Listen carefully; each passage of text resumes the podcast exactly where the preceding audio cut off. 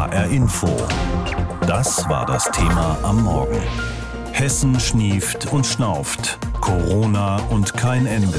Möglicherweise hat es sie auch schon wieder erwischt. Erst Kratzen im Hals, dann ist die Nase verstopft, dann läuft sie einem fast weg und dann kommt der Husten. Kein Wunder, so langsam sind wir mitten in der sogenannten Erkältungszeit. Nur, dass viele von uns seit weit über zweieinhalb Jahren bei solchen Symptomen hektisch zum Testkit greifen. Und wir hören gerade ja auch, die Corona-Infektionszahlen steigen wieder. Selbst wenn der Test negativ ist und man nicht den Kopf vor Krankheit unterm Arm trägt, bleibt man natürlich zu Hause, um niemanden anzustecken. Die Folge Personal wird knapp, was es wiederum schwierig macht, Patientinnen und Patienten zu versorgen. Was das alles konkret für die niedergelassenen Hausärztinnen und Hausärzte bedeutet, unsere Reporterin an der Bergstraße, Anna Vogel, hat sich das für uns angesehen. Hausarztpraxis am Dom, Seidenspinner, guten Tag. Das Telefon in der Hausarztpraxis in Lampertheim leuchtet auf. Wieder ein Anruf. Dabei sei es heute ruhig, verglichen mit der vergangenen Woche. Also wir hatten an einem Tag 1308 68 Anrufe. Das sagt Jessie Klippel, die in der Praxis hinter dem Empfang sitzt. Es ist die Hölle. Wir haben zu viele Kranke, zu wenig Ärzte. Die Corona-Infektionen steigen meines Erachtens wieder. Und was auch im Moment sehr schlimm ist, ist die richtige Grippe. In seinem Arztzimmer gibt ihr da Dr. Florian Wagner recht. Seit über vier Jahren arbeitet er als Hausarzt in Lampertheim. Aktuell ist viel los, vor allem Erkältungserkrankungen. Heiserkeit und Halsschmerzen. Wir haben auch relativ viele mit Magen-Darm gehabt, also Brechdurchfall, Stichwort Noro, was wir so in der Form in den letzten Monaten eigentlich nicht gesehen haben. Und es hatten relativ viele auch hochfieberhafte Infekte, die dann schlussendlich doch nicht Corona waren, die man sonst so im Januar mit Influenza, also mit der Grippe erwartet hätte. Hausarzt Florian Wagner hat sich inzwischen auch die Zahlen vom RKI angesehen. Die bestätigen seinen Eindruck, es treten aktuell mehr Infektionserkrankungen auf als vor der Corona-Pandemie. Woran das liegt, ist schwer zu sagen, so Florian Wagner. Seine Vermutung? Wir haben ja sehr wenig Erkältungserkrankungen die Jahre gesehen. Und ich denke, es wird jetzt sozusagen nachgeholt. Wer sich in der Praxis in Lampertheim mit Erkältungssymptomen meldet, wird gleich in spezielle Räume gesetzt und so schnell wie möglich behandelt, damit der Patient oder die Patientin die Praxis wieder verlassen kann. Deshalb ist es für Florian Wagner auch kein Grund zur Sorge, dass seit September wieder deutlich mehr Menschen in seiner Praxis positiv auf eine Corona-Infektion getestet werden. Die äh, Patienten sind ja mittlerweile im dritten Pandemiejahr viel erfahrener, sodass das sich fast normal in den Arbeitsalltag integriert, indem die Patienten, sie dürfen sich ja wieder jetzt telefonisch krankschreiben lassen, das melden. Wobei auch hier vielleicht ist der Höhepunkt überschritten, für uns zumindest. Außerdem seien die Verläufe einer Covid-Erkrankung mit der Omikron-Variante lange nicht so dramatisch wie noch zu Beginn der Pandemie. Hausarzt Florian Wagner bleibt deshalb gelassen beim Blick auf die nächsten Wochen. Risikogruppen und Hochaltrigen rät er zu einer Maske, allen anderen vor allem zu Gelassenheit.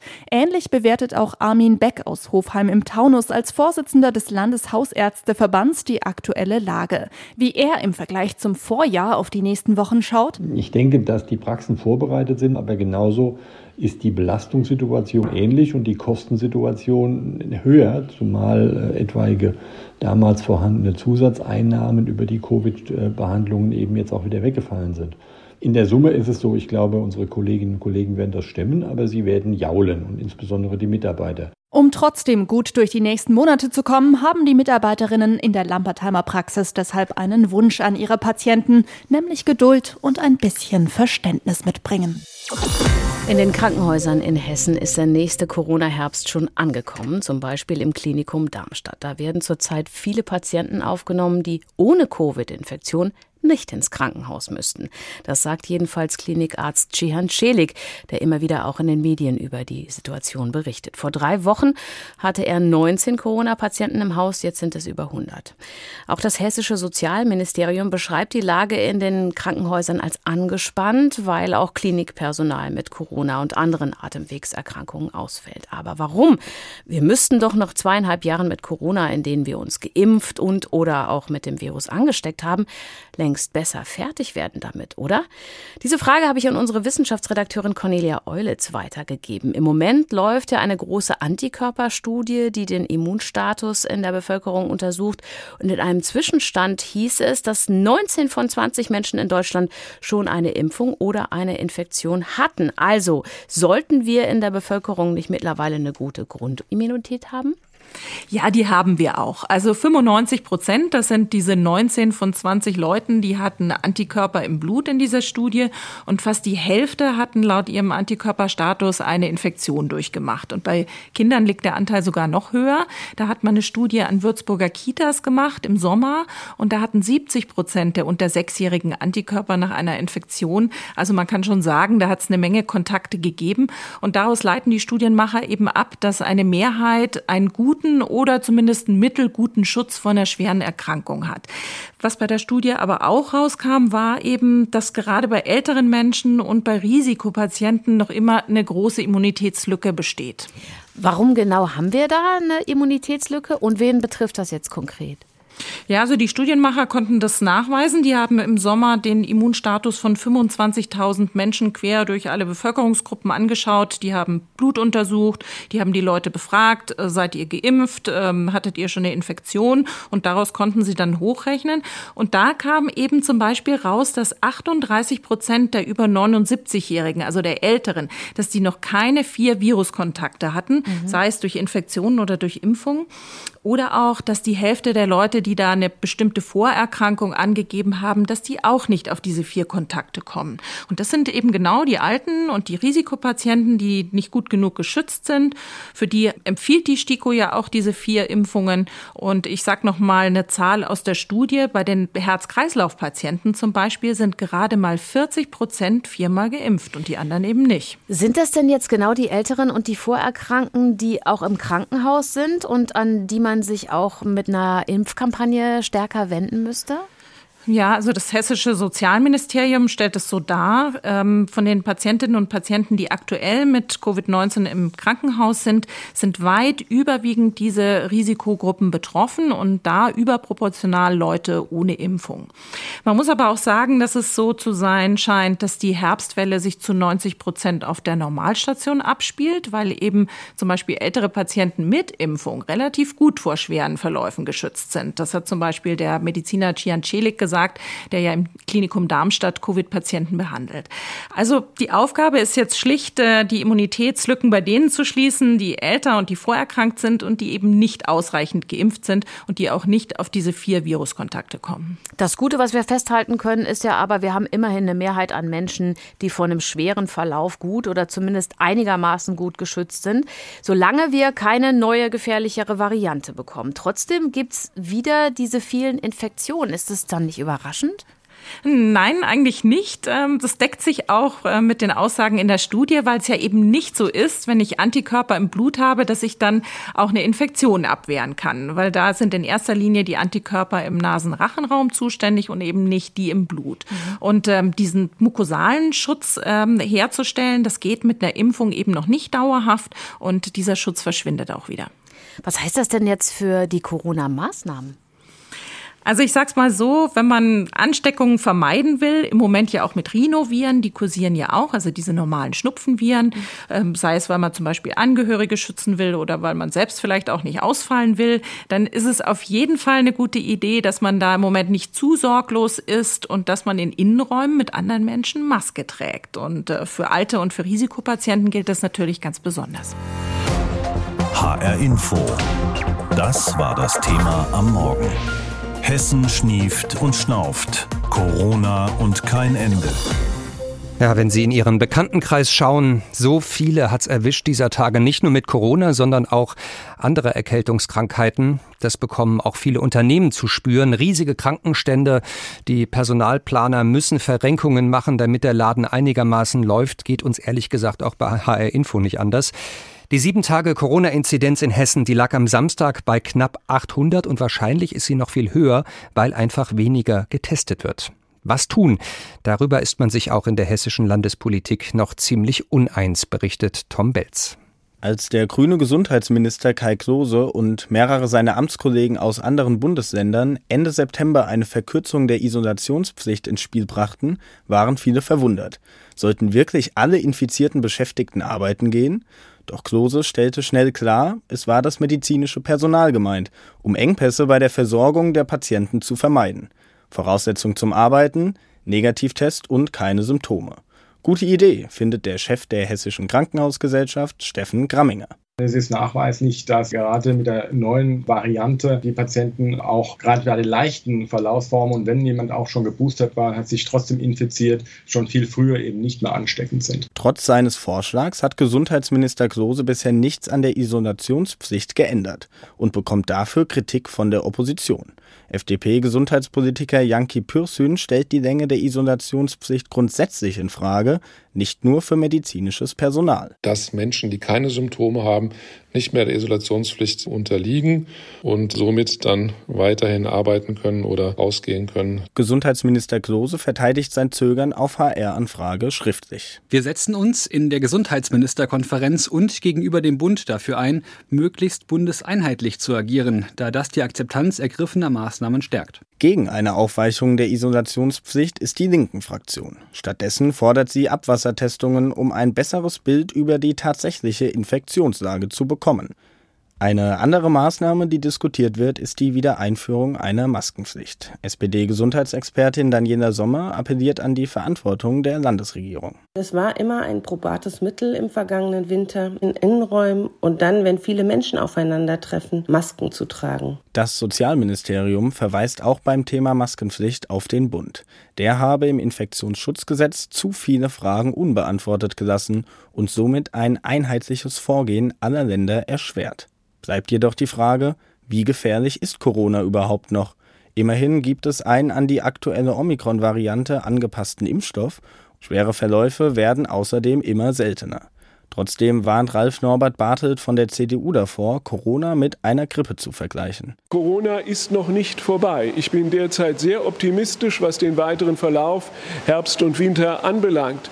Aber wir sind nicht davor gefeit, dass vielleicht irgendwie eine Variante auftritt, die organ- und insbesondere lungenaggressiver ist. Diese Möglichkeit sieht die AfD zwar auch, Trotzdem will sie, ähnlich wie die FDP, auf die Eigenverantwortung der Bürger setzen. Fraktionsvorsitzender Robert Lambrou. Wir sind der Meinung, dass sämtliche Maßnahmen aufgehoben werden sollten, so wie in fast allen Ländern Europas. Was muss gemacht werden, um die Hessinnen und Hessen sicher durch den Corona-Winter zu bringen? Braucht es mehr oder weniger Vorschrift? Die Politik hat dazu mehrere Optionen auf dem Tisch liegen. Sozialminister Klose wartet ab auf andere Länder und den Bund. Ob das der richtige Weg ist, werden die kommenden Monate zeigen. Vergangene Woche um diese Zeit hätte ich vermutlich so geklungen. Ich war so erkältet, viel mehr habe ich nicht rausgebracht. Und es war glücklicherweise kein Covid-19, das ich mir da eingefangen hatte, sondern nur eine heftige Erkältung. Damit bin ich aber zurzeit beileibe nicht die Einzige. Und darüber hinaus häufen sich eben auch Grippe- und Corona-Fälle. Die gute Nachricht dabei, es sind oft sogenannte milde Verläufe und viele Leute haben auch eine Grundimmunisierung, zumindest gegen die aktuelle Variante. Entweder durch eine Impfung oder wegen einer überstandenen Infektion. Die schlechte Nachricht, viele Intensivstationen sind trotzdem voll. Die Krankenhäuser signalisieren schon jetzt Land unter. Darüber habe ich eben gesprochen mit Timo Ulrichs. Er ist Epidemiologe an der Ockern Hochschule für Humanwissenschaften in Berlin. Es ist erst Herbst, aber schon jetzt fährt teilweise nur noch jede zweite Bahn. Betriebe suchen händeringend Vertretungen wegen so vieler Krankheitsfälle. Der perfekte Sturm, vor dem Epidemiologen warnen, ist genau das. Viele Krankheitsfälle durch die Kombi aus normalen Erkältungsviren, Grippe und Corona. Haben wir das jetzt schon oder kommt es noch dicker? Naja, es rollt gerade diese sogenannte Herbstwelle an und das merken wir schon an allen Ecken und Enden, wie Sie es gerade beschrieben haben. Und wenn das nicht noch schlimmer werden soll, wir haben jetzt gerade so ein kleines Plateau wegen der Herbstferien, weil da weniger gemeldet wird, dann müssen wir uns vorsehen und das geht am besten, indem wir Masken tragen, vor allen Dingen in Innenräumen. Mich hat diese Erkältung vergangene Woche ehrlich gesagt umgehauen wie selten. Das höre ich so auch von vielen anderen Leuten. Sind unsere normalen Abwehrkräfte auch noch eingerostet? Ja, naja, eingerostet könnte man sagen, weil wir uns ja vorgesehen haben in den letzten beiden Saisons. Das heißt, da haben wir Maske getragen und unser Immunsystem konnte nicht so richtig gut trainieren. Das ist jetzt so eine Art Nachholeffekt von diesen ganzen Erregern. Es bleibt aber im Hintergrund immer noch das Coronavirus, was auch eben schwere Verläufe machen kann. Und die leichten sind auch eben eher relativ zu sehen. Einige merken da wenig von, aber andere, die haut es genauso um, wie Sie gerade beschrieben haben. Gleichzeitig hatte ich jetzt zum Beispiel noch kein Corona. Gibt es eigentlich vielleicht Menschen, die da besser geschützt sind als andere? Was ist zum Beispiel dran an der Theorie, dass man sich nur bei jemandem anstecken kann, von dem man auch eine Bluttransfusion bekommen könnte? Ja, das ist also eher nicht so richtig, denn es gibt also durchaus Übertragungen auch in Haushalten, die dann darüber hinausgehen.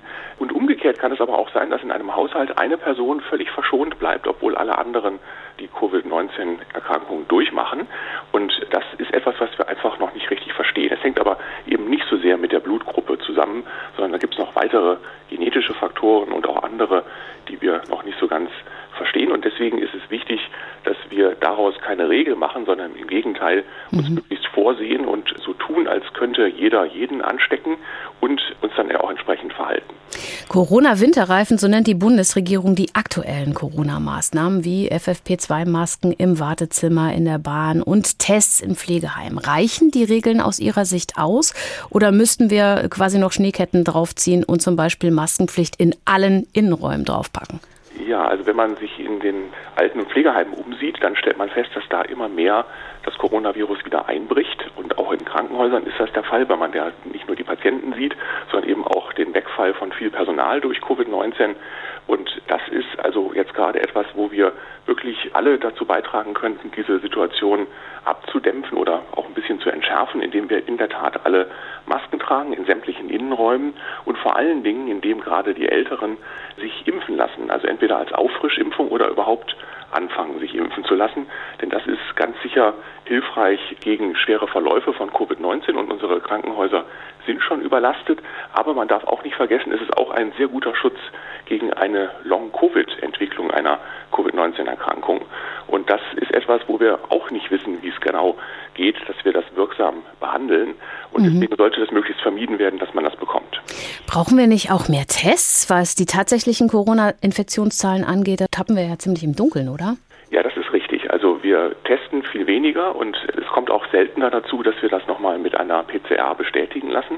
Deswegen haben wir ganz klar viel zu niedrige Zahlen, die die Wirklichkeit nur bedingt abbilden. Das sehen wir auch gerade in München, wo wir ja Superspreader-Event hatten mit dem Oktoberfest. Da sind zwar die Zahlen sehr stark nach oben gestiegen, aber man muss davon ausgehen, dass sie eigentlich noch sehr, sehr viel höher sind und dass die Situation viel ernster ist. Apropos Superspreader, jetzt geht die Zeit der Familientreffen und Weihnachtsfeiern wieder los. Gehen Sie hin oder bleiben Sie zu Hause? Ja, also in kleinem Rahmen und gut abgesichert ist das alles machbar. Dann ist es auch sinnvoll, sich da vorher nochmal zu testen und in so eine Art Vorquarantäne zu gehen. Das hängt ein bisschen davon ab, wie sich die Situation weiterentwickelt in den Wochen vor Weihnachten. Aber dann wäre das durchaus machbar. HR Info. Das Thema. Wer es hört, hat mehr zu sagen.